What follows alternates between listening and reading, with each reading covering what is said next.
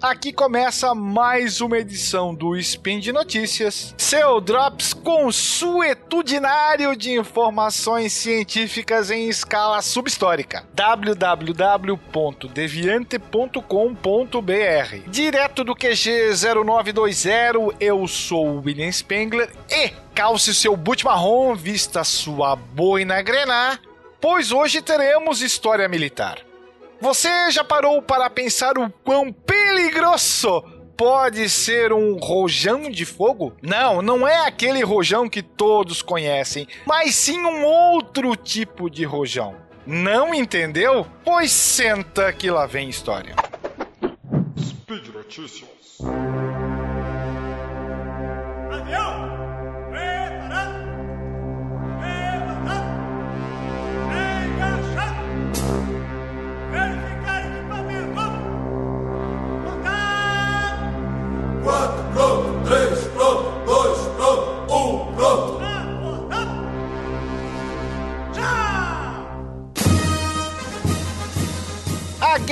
Das Malvinas, também chamada de Falklands, foi um conflito entre Argentina e Reino Unido em 1982. Esse episódio é cheio de peculiaridades e histórias que vão muito além do campo de batalha. A própria situação em que a guerra foi travada, nunca tendo sido formalmente declarada, chama a nossa atenção. Até porque, em um mundo dividido pela geopolítica da Guerra Fria, pelo menos em teoria, hermanos ingleses estavam do mesmo lado contra a fantasmagórica ameaça vermelha. Fato é que entre abril e junho de 1982, ambas as nações se enfrentaram nas gélidas águas do Atlântico Sul. Internamente, ambos passavam por um perrengue. Os ingleses sentiam na pele as reformas neoliberais de Margaret Thatcher,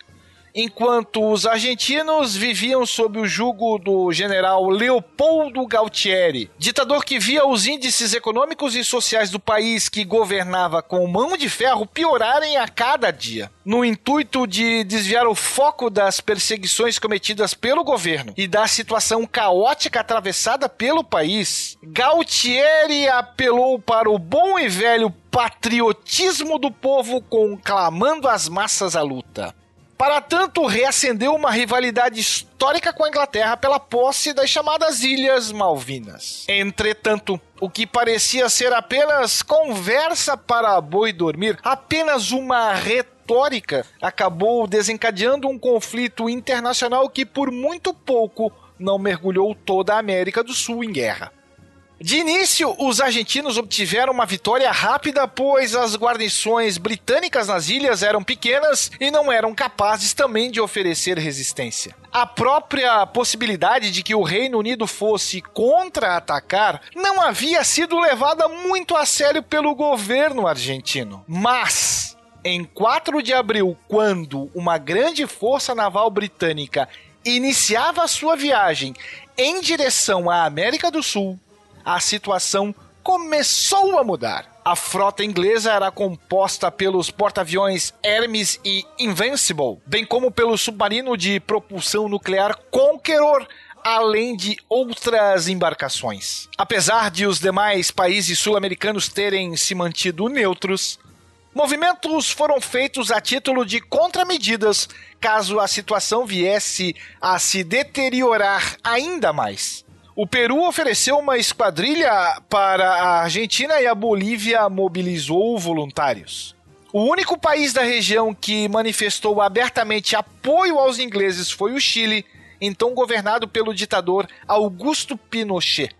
O Brasil, mesmo que esboçasse apoio à causa argentina, também optou pela neutralidade por mais que dispusessem de uma logística e equipamentos superiores aos dos nossos hermanos, os ingleses estavam bem, bem, bem, bem longe de casa. A cobertura para a sua frota era feita da base aérea de Ascensão, um território britânico no meio do Atlântico Sul, a mais de 6 mil quilômetros de distância do teatro de operações. Era lá o ponto de partida das operações que ficaram conhecidas como Black Buck, que tinham como objetivo bombardear regiões das Malvinas que estavam sob controle argentino.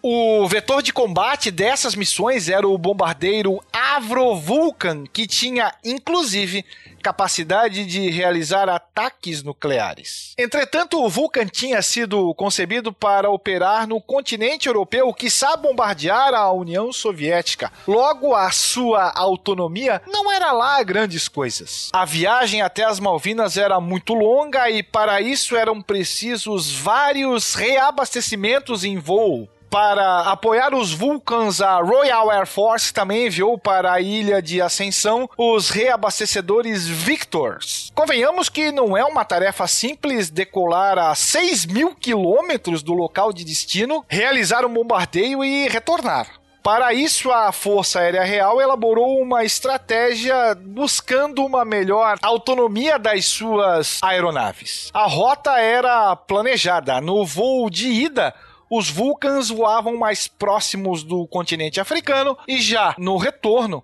os aviões voavam mais próximos da costa brasileira, com o intuito de sempre ter um aeroporto alternativo na rota caso fosse preciso. A primeira operação, a Black Buck 1, não teve sucesso, a começar pelo fato de que um dos Vulcans teve que retornar para a ilha de Ascensão depois de uma descompressão da cabine. O segundo Vulcan seguiu seu rumo, mas das 20 bombas lançadas, apenas uma acertou a pista do aeroporto de Stanley, controlado pelos argentinos. Em 3 de maio foi a vez da missão Black Buck 2, que também não teve êxito em destruir a pista desse mesmo aeroporto. Já as missões Black Buck 3 e 4 foram canceladas por mau tempo e por problemas nos aviões reabastecedores. E agora sim chegamos ao assunto principal do nosso papo, que é a Black Buck 6 essa sim de sucesso. Após a destruição de um radar argentino, tudo estava normal e os bombardeiros voltavam para a ilha de Ascensão, mas algo aconteceu. Em 3 de junho de 1982, na volta, entre aspas, para casa, um dos Vulcans apresentou problema na sonda de reabastecimento. Como estavam muito, muito longe, decidiram rumar para o nosso Rio de Janeiro sem qualquer aviso prévio. Os radares de longo alcance da FAB, que operavam com atenção redobrada desde o início do conflito, detectaram uma aeronave não identificada em espaço aéreo brasileiro. Seguindo o protocolo, dois caças F-5 Tiger II do primeiro grupo de caça, o lendário Sentapua, decolaram para interceptar a aeronave da Força Aérea Real. Como não sabiam do que se tratava, apenas que era uma aeronave militar não identificada, o código Rojão de Fogo foi acionado, indicando que uma missão real estava em curso. Ao avistarem o Vulcan, um dos pilotos brasileiros fez contato com a aeronave britânica. De início, os ingleses mantiveram o silêncio de rádio, mas na iminência de um abate, explicaram a situação e seguiram as diretrizes da FAB, recebendo então permissão para pousar em solo brasileiro. Porém, antes de ser interceptado, a tripulação inglesa decidiu alijar um dos mísseis AGM-45 anti-radar no mar, mas apenas um se soltou do gancho, já que o outro ficou preso na aeronave. Além dos mísseis descartados, também foram dispensados documentos confidenciais. Mas ao fechar a porta da aeronave, que foi despressurizada, a mesma não fechou, e isso foi mais um problema para os pilotos britânicos que já estavam lidando com a falta de combustível.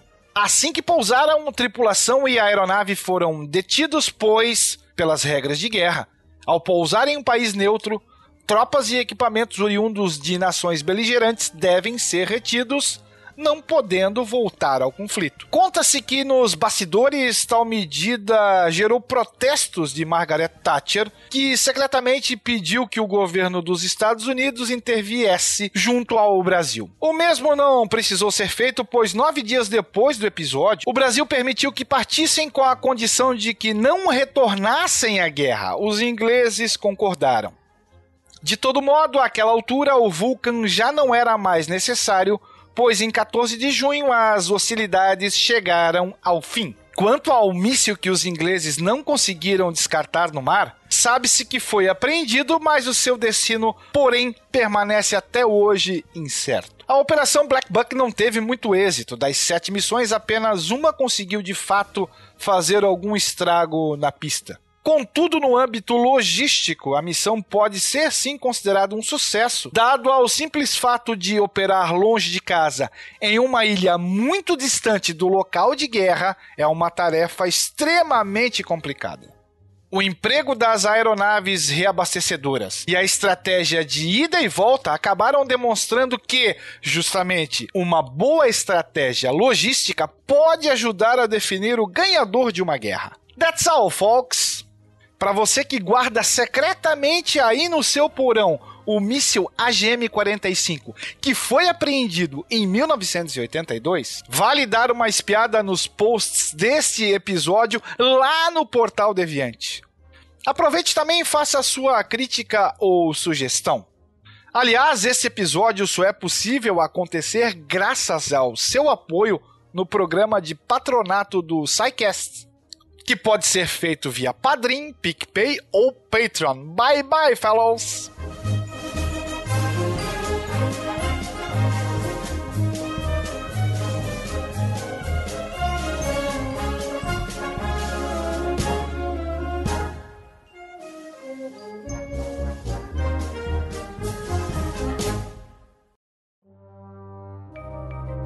Este programa foi produzido por Mentes Deviantes deviante.com.br.